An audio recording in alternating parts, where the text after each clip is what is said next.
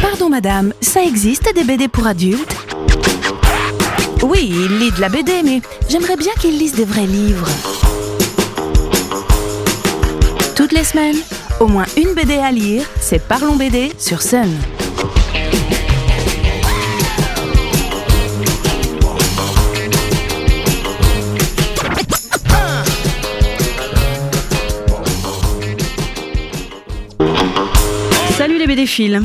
Ah, les pirates. Pour certains, c'est l'aventure, pour d'autres, le feu des canons et le sang versé partout dans la mer. Une chose est sûre, les pirates fascinent et inspirent, que ce soit dans la littérature, le cinéma ou bien sûr la BD. L'année dernière est paru un one-shot chez Dargo, La République du Crâne de Touloa et Brujas.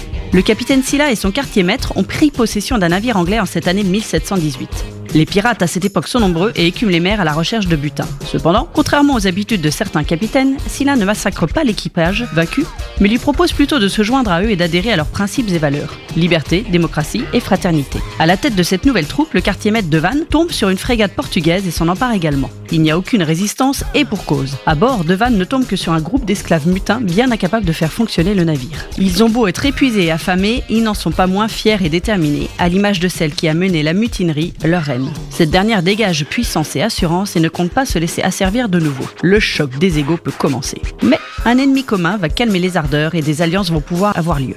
La République du Crâne porte bien son nom. Les auteurs ont voulu dépeindre l'univers des pirates comme il l'était réellement, un univers codé, un respect pour la démocratie, des décisions débattues et votées et une fidélité sans faille au code d'honneur. À peu près tout l'inverse de ce que laisse penser l'image populaire et ces pirates sanguinaires sans foi ni loi. Du coup, pas de tromperie ni de fourberie, juste une belle BD d'aventure avec des personnages charismatiques, au dessin dynamique et efficace et agrémenté d'un dossier historique instructif sur la piraterie. C'est dans un autre état d'esprit que vous devrez vous mettre pour découvrir un diptyque dont le tome 1 est sorti lui aussi en 2022, 1629, ou l'effroyable histoire des naufragés du Jakarta, de Dorisson et Montaigne. Lucretia Hans, une bourgeoise vivant à Amsterdam, est pressée par son mari parti pour l'île de Java de le rejoindre. Leur dernier fils, parti lui aussi, vient de mourir et elle doit assister aux obsèques. Lucretia est bien consciente que le tyran qui partage sa vie la veut à ses côtés non pas pour pleurer son troisième enfant mort, mais bien pour lui fabriquer un nouvel héritier.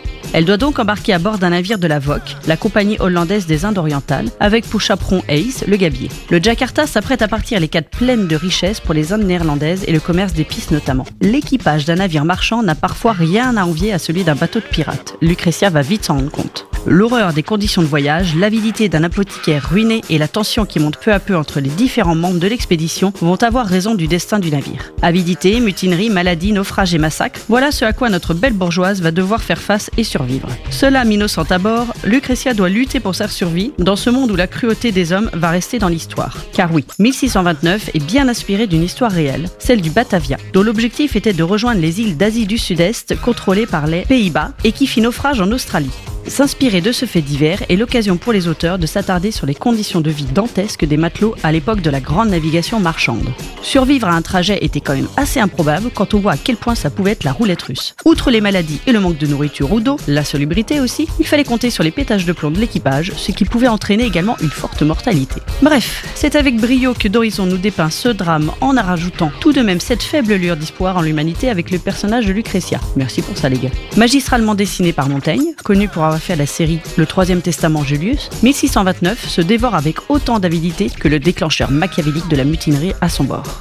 Voilà donc deux récits très différents mais tout aussi efficaces pour un aperçu réaliste des conditions de vie de tous ces marins, qu'ils soient marchands ou pirates. Je continue la prochaine fois avec d'autres BD sur la piraterie qui valent aussi le détour. En attendant, je vous souhaite une très belle soirée sur Sun. Parlons BD à réécouter en replay sur l'appli MySun.